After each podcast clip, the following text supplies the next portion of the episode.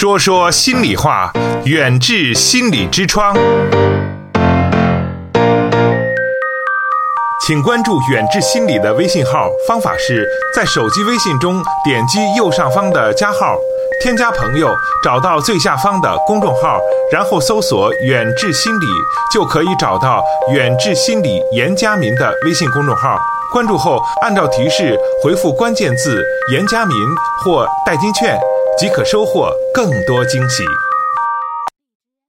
那今天探讨的话题啊，是我们在这个呃婚姻生活中，什么样的女人才是结婚的理想型？男人和女人在选择理想型的时候有什么样的区别啊？刚才跟这个崔老师赶紧请教了一下，什么样的女人才是结婚的理想型啊？让自己取取经。这崔老师也说了，说你不能对于自己有一个特别具体的要求，我们也不能说用自己的这样的一个评定方式去评定谁。更就是值得娶，只能说是大家一定要善良，要有这个智慧，才能够在婚姻生活中过得让自己更幸福。嗯，然后还想问一下，呃，除了这些之外，这是我们女性朋友可能到了这个婚姻家庭生活里啊，都是有美好的幻想的。嗯，就像我们在这个进入到婚礼的礼堂当中之后，大家都会觉得。非常的神圣啊，嗯，双方的承诺，然后也是说这个无论是生老病死都会相伴左右。这句话其实说出来特别简单，我觉得在说的时候大家也是发自真心的，也是做好了这样的准备的。但是就是可能在生活中遇到了一些反而没有说上升到生老病死这么大的课题的时候，大家就放手了。嗯嗯，真的是在这样的一个情况下。嗯，也是希望崔老师给一些建议和提示吧，就是我们如何能够去应对生活中可能没有生老病死那么那么大的一些问题，却让我们在这个婚姻生活中止步的一些小细节呢？嗯，呃，有人说世界上最复杂的人际关系就是夫妻之间两个人的人际关系。嗯，啊，嗯，男女相处，刚才我们谈到，在有些沟通的问题上，因为男女在生理和心理上都有很大的差异，这样他们在沟通的过程当中，如果没有一些基本的对于异性的认识的话，那么的确是存在一些问题。我可以举例这样说呀，你听，比如说男女。在记忆区域上，他们是不同的。女人善于记细节，而男人善于记大局。所以啊，所以女性就爱翻旧账。对，翻旧账，哪哪件事？你看看咱们第一次见面的时候，你穿的什么衣服、什么鞋子？然后男人说啊，男性说。这个事儿你这是什么时候啊？你你这什么事儿你都不记得吗？十十几年前的事儿你还记得吗？今天是什么我们什么的日子？今天是结婚纪念日。对，今天是我们那天什么什么一件事儿？这件事儿已经几周年了，怎么怎么样？所以说这个男性都特别怕问几个问题。第一，他很怕今天是什么日子？第二，你还记得什么什么吗？然后这男说记得。那当时我穿了什么记不清了？那你到底记不记得？你不记得你？那你为什么不记得？你能记住什么？是，就是这个不是说人家这男人不在意你，而是说女人就是善于记细节，男人就是善于记大局。那在这样的问题上，我们说，呃，女性你不要那么刻薄吧，你不要老拿这样问题吓人家吧。今天是什么日子？这种纪念日有时候会把男人搞得昏头胀脑，他会怕你的。嗯，这是一个不同。另外就是不要太。纠结于一些小细节啊，不要过分纠结。另外，不要去拷问他们吧，把人家考得紧张兮兮的，好吗？啊，这是一个不同。再一个，男女经历也不同。经历啊，女人她是能够一心多用的，男人只能一心一意。就是呃，英国谢菲尔德大学有这样的研究，说女人在做事的同时也不耽误和人聊天，而男性在与人对话的时候必须集中精力。所以说，男人在听别人说话的时候，呃呃，只激活大脑的一侧，而女性呢是激活大脑的两侧的，这是进化的结果。所以女性习。惯了这种角色和生活，比如说，女人一边照顾孩子，一边处理家务，一边做家务，一边听音乐，甚至是啊，手里拿本书，也另另一只手也可以去去动那个摇篮。对对对。而从中从人类进化的角度来说，比如男性最初是需要狩猎的，那么在狩猎的过程中必须集中精力，尤其男性在做事的时候专注专注，他是很害怕。啊、很讨厌被打扰的，她要倾注全部的注意力。那么这时候有时候女人嗯、会会去问一些很无聊的问题，结果遭来呃丈夫的呃斥责，女性就很委屈，说我不过是问了你几句话，你怎么就火了？而且女人说，你看我在呃工作的时候也没忘了做饭呀，我我在做完饭的时候一边看着书，呃一边还和一心你多用对呀、哈我还和你聊天呢。我在看电视的时候，我还在打毛衣啊。我怎么能行？你我怎么就行？你怎么就不行啊？我工作时候你让我做什么事我都做了呀。是是其实女人应该知道，呃，女性可以一心多用，而男性这是我们的一个，反而是一个优点哈，是嗯也算是我们的一个怎么说呢？一个特长吧。一个特这个男长性没有啊，男性不可以，嗯男性在做事的时候很要多一份专注理解你不要去打扰他。嗯哼啊，嗯另外就是男女他大脑不同，女人容易入戏，而相对来说男人更理性。那么，比如女人看场电影，看场电影，哭了，男的觉得哭得稀里哗啦的，然后怎么了？这是 对你，你至于吗？很感人，但是就跟咱没关系啊。对你没有爱心，我都已经不行了。你看看这个人就就是会这样啊，啊确实是。啊，那心理学家研究，他说女性拥有情感化的大脑，而男性拥有机械化的大脑，这就注定了女性经常设身处地的感受他人的处境，而男性相对来说就比较理性，而且有时候看上去不是那么容易理解人，所以，嗯、比如在消费这样的问题上，我们感觉，嗯、商家们很多时候说把眼光，嗯、关注到女性和儿童身上，就看商场就知道了，一楼都是化妆品专柜，啊、然后衣服，男士都在三楼，因为有过一个商场的，也国外的。知名的一些大商场都有做过统计，就是这个世界的偷 shopping 的这个这个人推动群、啊，都是女性。哎，你说这个地球上如果没有女性的话，真的这经济就制约 会滑坡老多了。就是就是是是，还有呢，呃，女人比男人更容易感受疼痛，嗯也就是说，女人比男人怕疼。当疼痛袭来的时候，呃，女人大脑当中的感情中枢就异常活跃。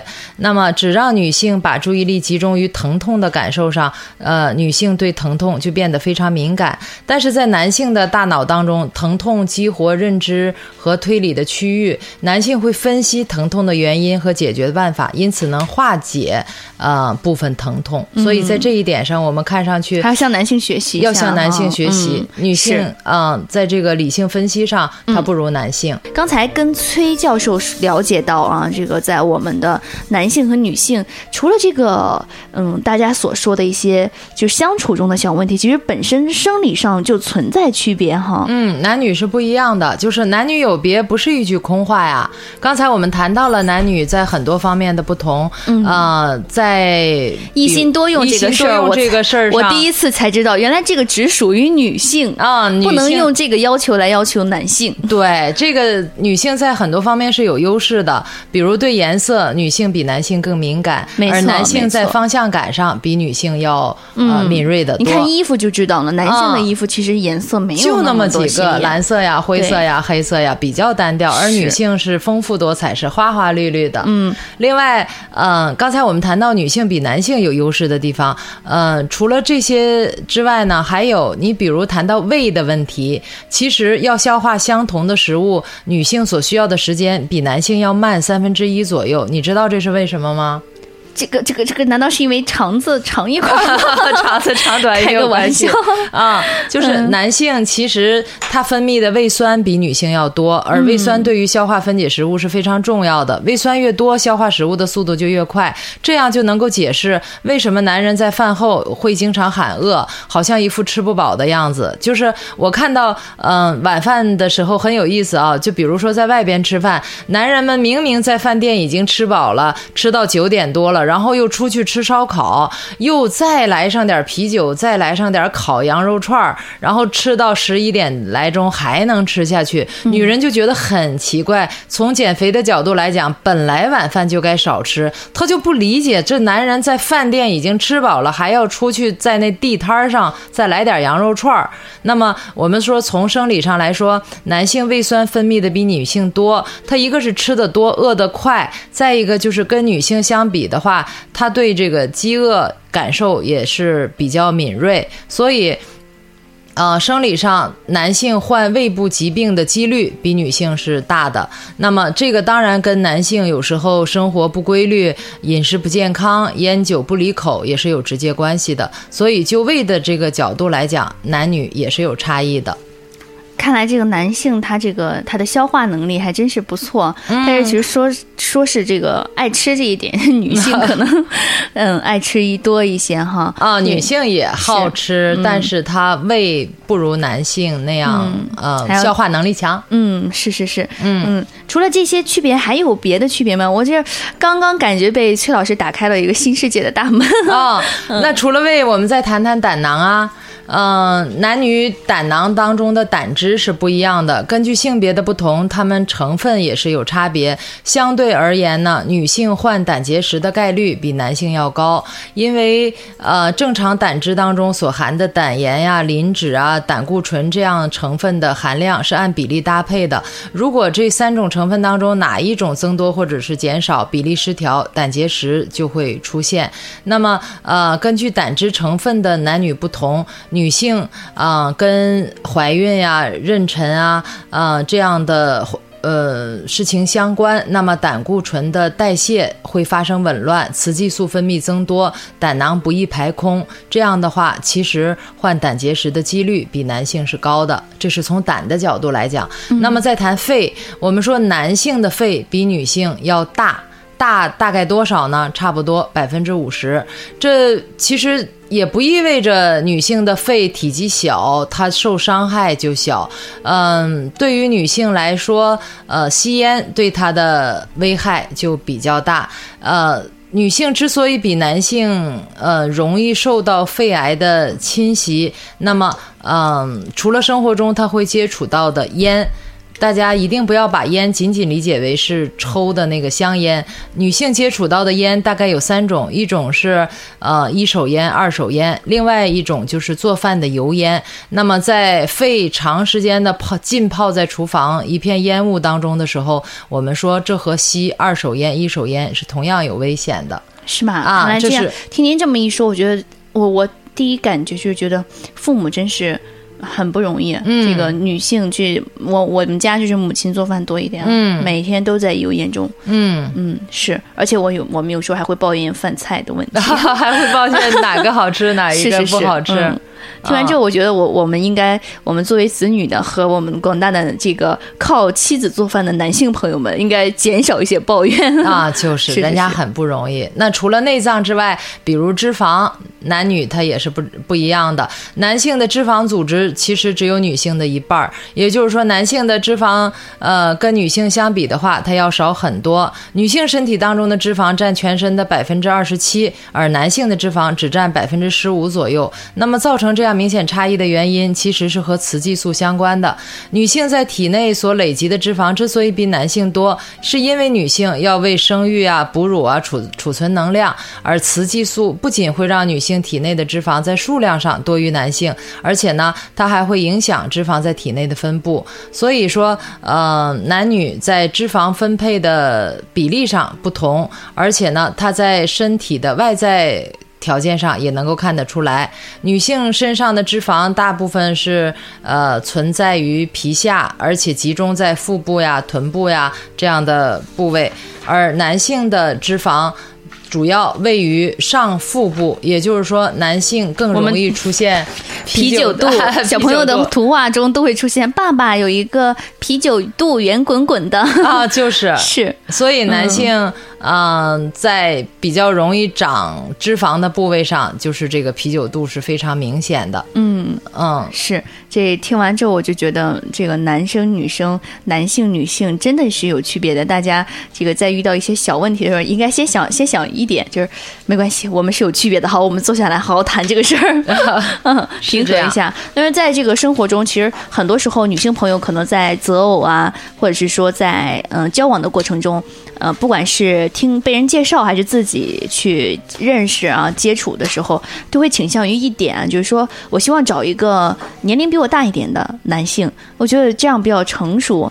但是在这个男大女小的这样的一些相处关系中，其实有的时候也存在一些问题，比如说这个男性比你年长，可能他就喜欢做主；女性呢，可能有的时候就是会觉得他做主的事情太多了。你比如说，嗯、大家现在都喜欢可能找一个比自己长一点的男性，但是呢，又可能在相处中会遇到一些小问题。那崔老师在这样男大女小的这种婚姻关系里，或者是感情生活上，什么样的一些方式才能够更好的让大家相处融洽呢？远志心理用中医打开中国人的心灵之窗。嗯，这个话题其实，在我们生活中也是比较普遍的。我是想和大家分享这样一个案例，呃，一个女大学生在大学毕业之后，在城市里边闯荡，然后遇到了比她大十岁的一个男性，她的感觉就是和他在一起，我觉得很安全、很幸福、很温暖，而且这种感觉是同龄的男孩子没法给予我的。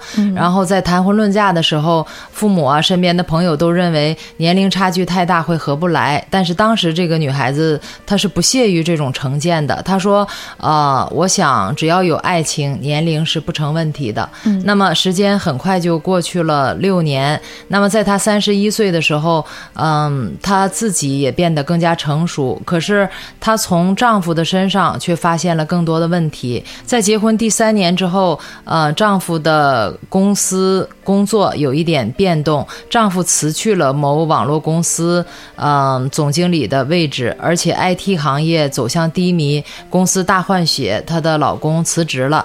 那么这段时间，她发现，嗯，丈夫处在一个低谷，而她自己还是。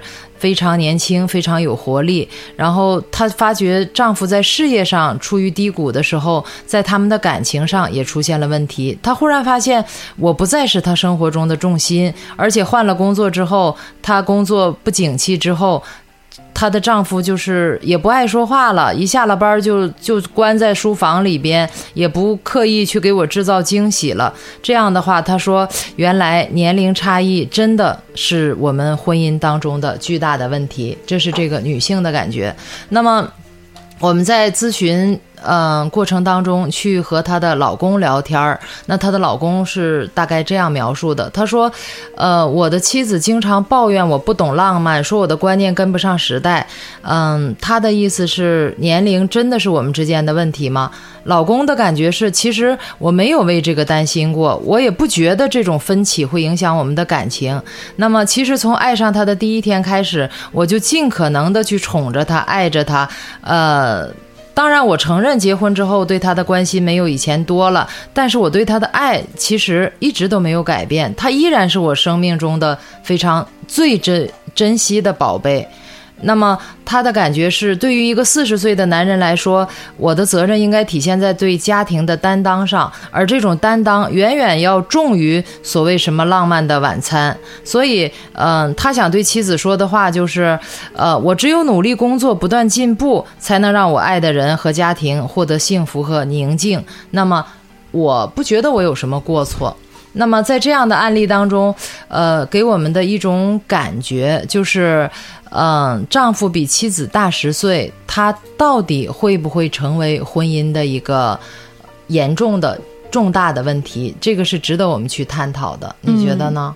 真是听崔教授您把这个事例讲出以以后啊，我就觉得就是可能这个女性在年龄小的时候，可能这个跟一个年龄大一点的男性结合之后，习惯了一个被呃宠爱着，然后有这个强大的这样的一个依赖的感觉。嗯但一旦这个男性可能他呃不能够给他这些呵护了，或者说是不能够让他这么依赖了，他就会慌。不知道怎么去处理这个事情，哎所以说还是要在依赖的同时，还要保持独立啊，比较好。哎，是这样。那么刚才这个案例里边啊，我们就感觉对于这个女性来说，其实，嗯，在当初她选择了这样的对象，而亲人们、朋友们都不看好的时候，我觉得在她的心里已经埋下这么一个种子，已经结下了一个结儿。就是如果她的婚姻发展的很好、很顺利的话，这个结儿就不会出现。可是当她的婚姻一旦出现问题，她马上就会去这样归因，就是说，嗯，客观上。大家的反对起到了一个暗示的作用，嗯啊，就是我们早就预测到你们会出问题，然后我的婚姻真的出现问题了，那一定是年龄的问题。这这给这个女性暗示，哎，一种暗示。另外就是，嗯，在生活当中，其实，在婚姻里边出现一些激流啊、暗礁啊，我们觉得这是婚姻的常态。所有的婚姻都会出现危机，或者是有严重冲突的时候。那么在这样的问题出现的时候，嗯，有比较大年龄差距的夫妻双方，嗯。如果能够冷静客观的看待婚姻的话，其实这些问题还是能够解决的。那么，我们从心理学的角度去理性的分析一下，嗯，在家庭当中，男的比女的大很多，那么它到底存在哪些好处和坏处？咱们可以理性的分析一下。比如说啊，呃，丈夫比妻子大十岁左右，我们觉得他还是有好处的。比如说，嗯，年龄的差异就形成了比较丰富的生活情景。一方面让男人保持更长的青春，另一方面也是也让女性保持持久的魅力和诱惑力。她在自己的年龄上是有优势的呀。另外就是年龄大的男人相对来说，呃，阅历比较丰富，知识面也比较广，事业起步的也早。那对于女性而言，它可以减少一些经济的压力和减少生活的坎坷。嗯，另外，年龄大的男人有更多的安全感，他们大多数形成一些比较稳定的人格。那么对于女性而言，她对于生活的适应。相对来说就比较容易。另外呢，年龄大的男性，他对生活有很好的适应性，而且心理素质也会相对更好，而且他们抱怨的少，也不会把过错呀、责任推给别人。这样的话，我们说这样的婚姻还是有一定的好处的。嗯，另外还有一些不确定的因素，看起来是不大好的。也就是说，嗯，男的比女的大很多，这样的婚姻存在哪些问题呢？首先，我们说，嗯，两个人的认知能力它不在一个水平上，生活当中会出现更多的观念的冲突。那么，大多数的时候，年轻的必须服从年长的。也就是说，我比你大十岁，我吃的盐什么什么走的路之类的，哎，你得听我的，他会出现这样的问题，而这个在同龄的夫妻当中是不会出现的。另外呢，呃，两个人的共情能力他也不在同一个水平上，他的身体对于生活的适应性不一样，年长的容易疲劳，而年轻的容易兴奋。另外就是在生活兴趣上，年长的他更喜欢走熟悉的路，过一种固定的、稳定的生活；而年轻的更喜欢变化和探索，讨厌按部就班。另外，在快乐的寻求上，年轻的认为激情和冒险是很重要的，而年长的认为安全才是最重要的。所以，我们分析了这么多，我们认为，嗯，如果丈夫比妻子大很多，那么还会出现家庭当中具体的一些问题。比如说，年长的卖老，而年轻的以小，就是针锋相对，互不相让。啊，年长的是说你得听我的，年纪小的是说我小，所以你得让着我。另外呢，嗯，能够选择比自己大很多的。男人做丈夫，那么很多这样的女性是有恋父情节的。那么当婚姻医治好了她的问题，或者恋父情节获得了很完全的补偿之后，那么留下来的只能就是和这样的父亲分离，她会离开这样的丈夫。另外就是，嗯，有些男性他有着很强的权力欲和征服欲，那么他在婚姻当中选择了比自己小很多的女性，那。在生活当中，他会拒绝这样的女性去长大。那么，女他的妻子一天天的在长大，在成熟，那这个丈夫就会有一种失落感。他会拒绝让女人自己为自己做主，那这样的婚姻就成了男性为主宰的一个婚姻模式。那这个很年轻的妻子，她愿意被主宰，当然可以。那如果她要反抗的话，婚姻当中也会出现问题。还有，嗯，比如会找年龄很大的丈夫。那她内心是存在一种依赖心理的。那么嫁给一个成功的男人，就预示着这个女人不需要再成长了，她可以随心所欲，可以突发奇想。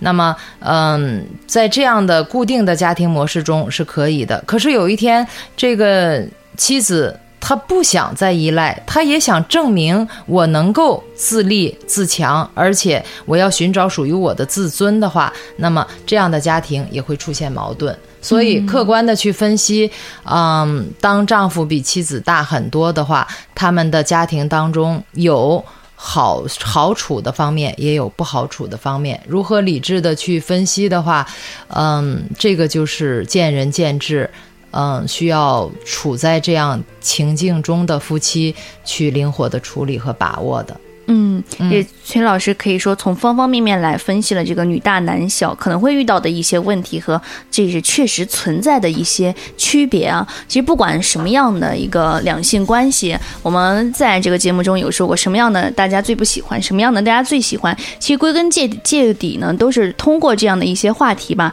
来让大家引起一个重视，就是说我们的嗯婚姻生活和我们的感情生活是需要。共同的一个探讨的，它其实是一门学问，需要去不停的探讨，然后不停的去实践，不停的去修正彼此的这样的一些问题，才能够长长久久的走下去啊。那不知不觉我们这个节目呢也是接近尾声了，最后呢一首王菲的《但愿人长久》送给大家，就是不管大家在什么样的一个呃。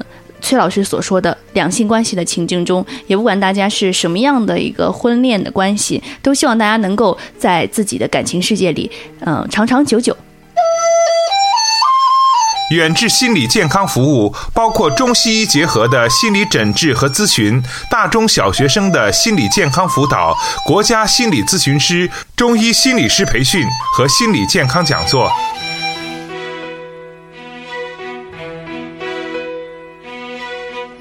听众朋友，远志心理用中医打开中国人的心灵之窗。本期节目就到这里，我们下期再见。